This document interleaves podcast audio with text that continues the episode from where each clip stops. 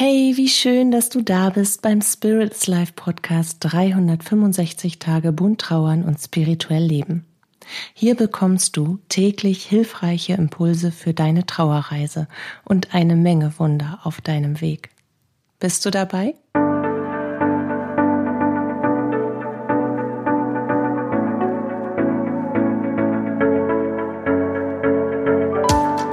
Mein Name ist Katja Hüniger. Ich begleite dich auf deiner persönlichen Trauerreise, in deiner spirituellen Entwicklung und spreche mit dir dabei über die bunten Themen von Trauer und Spiritualität. Heute möchte ich gerne mit dir über die Ebbe und die Flut des Lebens sprechen. Über Ebbe, Flut, Trauer und Erfahrung. Über das Leben. Denn das Leben fließt in Wellen.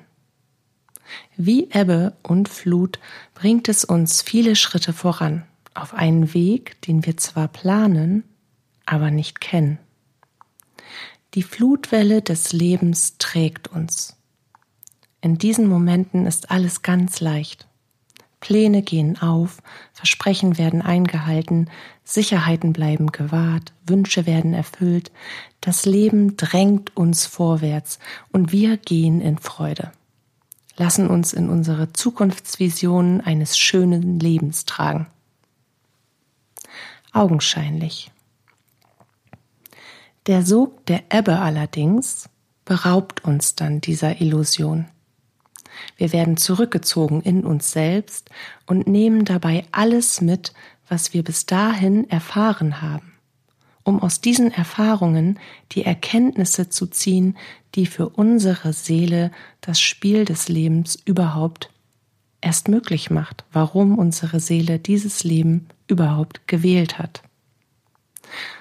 Und werden, während wir zurückgezogen werden auf den Boden unseres Seins, erkennen wir, dass gar nichts planbar ist, dass gar nichts sicher ist, dass Versprechen nur dann eingehalten werden können, wenn der passende Moment der Erfüllung kommt.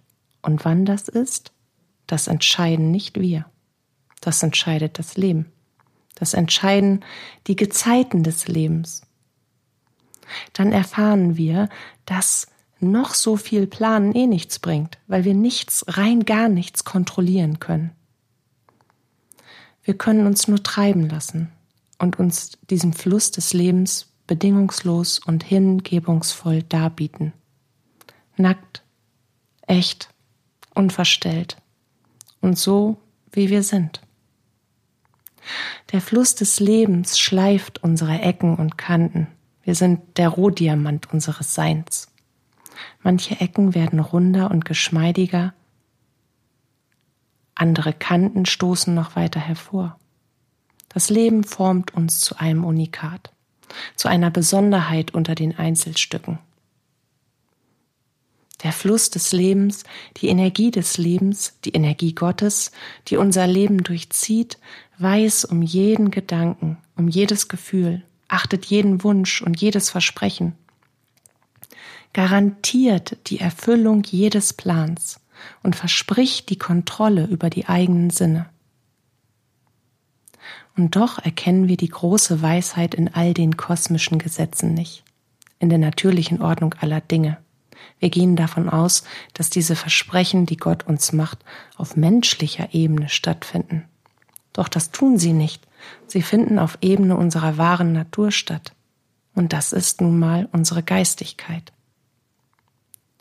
Wir wissen, was Ebbe und Flut sind und auch, dass sie notwendig sind für unsere Weltenmeere. Immerhin besteht die Welt zu 70 Prozent aus Wasser. Doch wenn wir dann dort stehen, an einem Meer, dann tun wir dies meistens aus Eigennutz und erwarten die Erfüllung unserer Bedürfnisse, unserer menschlichen Absichten wohlgemerkt. Als kleines Beispiel. Wenn wir die Absicht hatten, im Meer zu schwimmen, sind wir enttäuscht, wenn wir am Rand der Nordsee stehen und dort keine Wellen mehr finden, sondern nur noch Schlick. Wie anstrengend und auch gefährlich, wenn man nun 500 Meter durch tiefen Schlick zum Wasser laufen muss. Ständig stritt man auf Muschelsplitter, weicht kleinen Krebsen aus und muss irgendwie das Gleichgewicht halten. Diese Realität ist ja nicht das, was wir beabsichtigt haben zu erfahren. Aber diese Absicht haben wir aus unserem Ego und aus unserem menschlichen Denken herausgebildet, nicht aus unserer Geistigkeit. Und wenn wir die Absicht hatten, einen schönen Wattspaziergang zu machen und am Rande der Nordsee stehen, dort aber Wellen unsere Gummistiefel umspülen und sogar kein Watten mehr, mehr zu erkennen ist, dann sind wir auch enttäuscht. Jetzt müssen wir mindestens fünf Stunden warten, bis wir unseren Spaziergang machen können, doch das geht nicht, weil es dann schon dunkel ist. Geplant aus dem menschlichen Verstand und Ego. Versprochen wurde uns das nicht, dass das umgesetzt werden kann, nicht auf menschlicher Ebene. Da hätten wir uns mit den Gezeiten wandeln müssen, dann hätten wir unsere Absichten an die Gesetze des Lebens anpassen müssen und dann wären sie auch erfüllt worden. Die von unserem weltlichen Bewusstsein entworfenen Pläne, die von unserem Ego abgesegnet wurden, die gehen selten auf. Weil der Teil des Ich, der diese Pläne macht, diese Absichten, Wünsche, Bedingungen und Vorstellungen hegt, nicht einmal einen Funken unseres Selbst ausmacht und viel zu klein und zu unbedeutend ist, als dass diese weltliche Energie dieses Funkens ausreichen würde, um eine neue Realität zu erschaffen, um irgendwie eine Schöpferkraft zu aktivieren oder Bewusstsein zu erweitern, Dinge zu erkennen, Weitsicht zu entwickeln. Nein, die Pläne, die macht unsere Seele und das im Einklang mit allem, was ist. Mit allem auch, was zu bedenken, zu berücksichtigen, zu erfahren und zu kombinieren ist. Immer im Sinne unseres Seelenwachstums und immer zu unserem höchsten Wohl. Der große Teil des kleinen Funken also, mit dem unsere Seele, unser unser höheres Selbst einen Teil ihrer Energie in ein Menschenleben schickt, währenddessen sie aus geistiger Welt die Fäden zieht und das Leben lenkt, so wie es geplant ist. Dieser Funke kann Veränderung bewirken. Dieser Funke kann neue Realitäten erschaffen. Das Leben aus einer geistigen Haltung heraus. Und das tut unsere Seele damit, dass sie erst einmal ihre Sicht auf die Dinge verändert dass sie die kosmischen Gesetze als Leitfaden allen Lebens betrachtet und sich dem Leben voll und ganz hingibt, dass sie nimmt, was kommt, und dass sie gibt, was ihr zur Verfügung steht, dass sie im Einklang und im Austausch in Liebe ist und sich danach sehnt, dies in einer materiellen Welt zu erfahren. Liebe und sich selbst in unterschiedlichsten Facetten. Die Seele freut sich über Ebbe und Flut, denn sie weiß genau, dass es beides geben muss in ihrem Leben. Sie wandelt sich mit den Gezeiten, gegenwärtig. Sie passt ihre Absichten an die Möglichkeiten an und erreicht damit vollständigen Frieden, Freiheit, Liebe und Freude. Wenn wir verbunden sind mit unserem höheren Selbst und in dieser Verbindung durch den Tag gehen, dann fällt es uns leichter, Dinge anzunehmen, die unser Ego eigentlich ablehnen würde. Dann fällt es uns leichter, das große Ganze zu sehen, hinter den Vorhang zu blicken, ein Wachstum zu erkennen und das Leben selbst. Wenn wir verbunden mit unserem höheren Selbst durch Trauerzeiten gehen, dann gelingt es uns besser anzuerkennen, dass es einen Plan gibt, den unsere Seele gemacht hat. In Absprache mit der Seele, die wir in Form eines menschlichen Körpers verloren haben. Und dass dieser Plan der Erfahrung über allem steht, was menschlich ist. Dass dieser Plan aber jedes kosmische Gesetz berücksichtigt und das Wachstum sein Ziel ist. Wachstum und Identität. Liebe und Erfahrung von Liebe. Denn alles, was wir aussenden, ist Liebe. Liebe ist alles. Jeder Ausdruck, alles, was wir in unser Leben einbringen, sei es Angst, Wut, Bitterkeit, Unsicherheit, Freude, Verletzlichkeit, all das sind Ausdrücke und Abdrücke der Liebe selbst. Und das will die Seele in ihrer materiellen Umgebung von sich selbst erfahren. und von anderen. Wenn wir verbunden mit unserem höheren Selbst durch Trauerzeiten gehen, dann können wir den Gedanken eher zulassen, dass das Leben alles bereithält. Die wundervollen Momente und die unfassbar schmerzhaften Momente. Die Momente der Zweisamkeit und Vielsamkeit und die Momente der Einsamkeit. Die Momente der unbändigen Freude und die Momente der tiefen Trauer. Die Momente der Angst und die Momente des Mutes. All das eben, was uns als Ganzes ausmacht. Jeder Mensch erfährt alles in unterschiedlichen Facetten in seinem Leben. Jeder Mensch.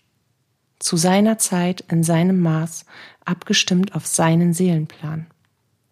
Aber jeder Mensch wird in seinem Leben trauern. Und jeder Mensch wird unbändige Freude erfahren. Jeder Mensch wird zu viel von allem wie möglich erfahren, weil das das Streben der Seele ist. Wenn, wenn wir verbunden mit unserem höheren Selbst durch Trauerzeiten gehen, dann haben wir ein Verständnis dafür, dass nicht immer alles so ist, wie es scheint, dass wir in unserem menschlichen Verständnis nur einen Bruchteil dessen erfahren können, was unsere Seele für uns bereithält dass auch die anderen Menschen nur einen Bruchteil dessen erfahren können, was ihr Leben für sie bereithält. Dann wissen wir auch, dass unter jedem Dach ein Ach ist und dass jeder Mensch sein eigenes Päckchen trägt. Dass jeder Mensch mit all seinem Inhalt ein Rohdiamant ist, der bei Ebbe und Flut vom Leben geschliffen wird. Und das Ergebnis hängt davon ab, ob du dich dem Fluss hingibst oder ob du dich dagegen sperrst.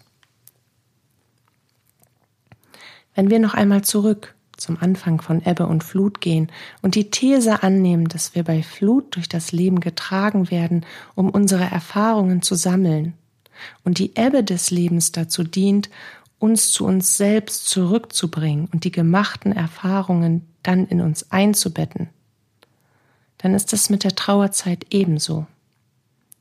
Wir werden mit dem Verlust eines Lieblingsmenschen zu uns selbst zurückgebracht und dürfen diese Erfahrung als Wachstum unserer Seele begreifen, die uns für unseren weiteren Weg durch das Leben dient. Und das ist aus dem Ego heraus schwer zu begreifen. Unbegreiflich, dass ein Mensch leiden soll, um daraus etwas positiv Wertvolles entstehen zu lassen. Doch so ist das mit all den Erfahrungen des Lebens, die uns auf den tiefen Grund unseres Selbst bringen. Wenn wir nun davon ausgehen, dass wir durch unser höheres Selbst geführt werden und dass ein Seelenplan unserem irdischen Leben zugrunde liegt, der uns durch bestimmte Erfahrungen führen soll, damit wir uns selbst dadurch erfahren und an diesen Erfahrungen wachsen können, dann ruft uns unser höheres Selbst in Trauerzeiten dazu auf, in diese Erfahrungen einzutauchen, sie als Ganzheit des Lebens zu begreifen. Denn wir können nur etwas verlieren, was wir vorher auf die ein oder andere Art und Weise erfahren haben, gehabt haben, meinetwegen auch. Wir haben also ein Leben mit diesem Lieblingsmenschen gehabt vielleicht auch nur ein paar wenige Momente der Zweisamkeit und der gegenseitigen Berührung, vielleicht auch nur ein paar wenige Stunden, wie bei dem Verlust eines Sternenkindes. Doch es gab eine Berührung zweier Seelen, zweier Menschen oder mehrerer Menschen mit dem nun jenseitigen Lieblingsmenschen, die das Leben nachhaltig verändert hat. Es gab etwas Ganzes, einen Anfang, eine gelebte Liebe und Zweisamkeit oder Vielsamkeit und ein Ende. Ein Ende, das kein Ende ist, denn es ist ein Kreislauf, ein Kreislauf des Lebens, den es überall um uns herum zu finden gibt und den wir in unserer Natur als vollkommen natürlich und selbstverständlich wahrnehmen. Wir beweinen auch nicht jedes Jahr alle Bäume, weil die sich jetzt die, weil die jetzt die Blätter abwerfen und quasi ein Teil von sich selbst sterben lassen, damit etwas Neues entstehen kann. Das machen wir nicht. Es gehört ja für uns zu unserem Leben dazu, weil wir von diesem Verlust ja auch nicht persönlich betroffen sind. Und dennoch sind wir das. Wir nehmen es nur nicht wahr. Warum versuchen wir nicht auch unseren eigenen Kreislauf des Lebens als natürlich und zum Leben dazugehörend wahrzunehmen? Ja, es tut verdammt weh. Schweineweh. Unendlich weh. Aber es geht weiter. Daran wachsen wir. Wir leben unser Leben für uns selbst. Für uns. Für niemand anderen tun wir das. Du lebst nicht das Leben für deinen Vater und du lebst nicht das Leben für, für deine Mutter. Du lebst auch nicht das Leben für deine beste Freundin oder deinen Cousin. Die leben ihr eigenes Leben, jeder für sich. Und du lebst dein Leben für dich selbst. Und im Fluss deines Lebens kommst du in Berührung mit Menschen, die dir dabei helfen, in dich selbst hinein und über dich hinaus zu wachsen nur für dich selbst. Du kommst mit ihnen in Berührung. Du besitzt sie nicht und sie besitzen dich nicht. Du kannst nichts festhalten, was dir nicht gehört. Dir gehört dein Leben. Und das ist genug, das ist mehr als genug. Und Menschen, die dein Herz berühren und deinen Weg streifen, die mit dir im Fluss des Lebens eine Zeit lang schwimmen und sich hingeben, die helfen dir dabei, Erfahrungen zu sammeln. Miteinander, durch sie. Deswegen bleibt ein Abschied ein Abschied. Und deswegen bleibt trotzdem Trauer auch Trauer. Ja, das, das nimmt den Abschiedsschmerz nicht. Und das nimmt den Trauerschmerz nicht, dieses Wissen. Aber es verändert das Wissen, es verändert die Haltung dazu. Es kommt immer darauf an, wie wir diesen Prozess von Ebbe und Flut, vom Kreislauf allen Lebens für uns bewerten. In der Trauer werden wir, in Zeiten der Ebbe, also an den Anfangspunkt einer Erfahrung zurückgebracht, um sie vollständig in uns einzubetten und annehmen zu können. Und auch das ewige Erinnern, die Gedanken- und Gefühlsspiralen, die für uns gerade zu Beginn unserer Trauerreise so unerträglich sind, gehören absolut dazu. Sie geben uns die Möglichkeit, wirklich vollständig zu begreifen, alles aus dieser Erfahrung herauszuziehen und daran dann im weiteren Vorwärtsgehen zu wachsen. Und es ist auch notwendig, um zu verarbeiten und uns neu auszurichten. Und darum führt uns unser höheres Selbst immer wieder zurück in unsere Erfahrungen, die wir schon gemacht haben, in unsere Erinnerungen an das, was war, was wir erlebt haben und an das, was wir schlussendlich auf, auf eine weltliche Art und Weise loslassen müssen, um annehmen zu können. Du kannst nur etwas nehmen, wenn du beide Hände frei hast. Und dafür musst du etwas, was nicht mehr ist, loslassen. Dafür kannst du aber das Neue festhalten. Jetzt kann wieder irgendwie irgendetwas in dir schreien, will ich aber nicht. Aber das meine ich, im Sinne eines Kreislaufes, denn das Leben ist ewig. Und ich weiß, dass dieser Prozess sehr, sehr schmerzhaft ist, der da zum Leben dazugehört. Das Leben hat uns Leichtigkeit versprochen und es klingt bitter, das so zu sagen. Ob wir alles, was wir erfahren, in Leichtigkeit annehmen und leben können, das liegt daran, wie wir die Dinge, die wir erfahren, betrachten und bewerten. Als was wir sie sehen und wahrnehmen wollen. Und deswegen bleibt ein Abschied immer noch ein Abschied. Und Trauer trotzdem Trauer. Trauer ist ein Akt der Liebe und der Heilung, das Wachstum in das eigene Leben hinein.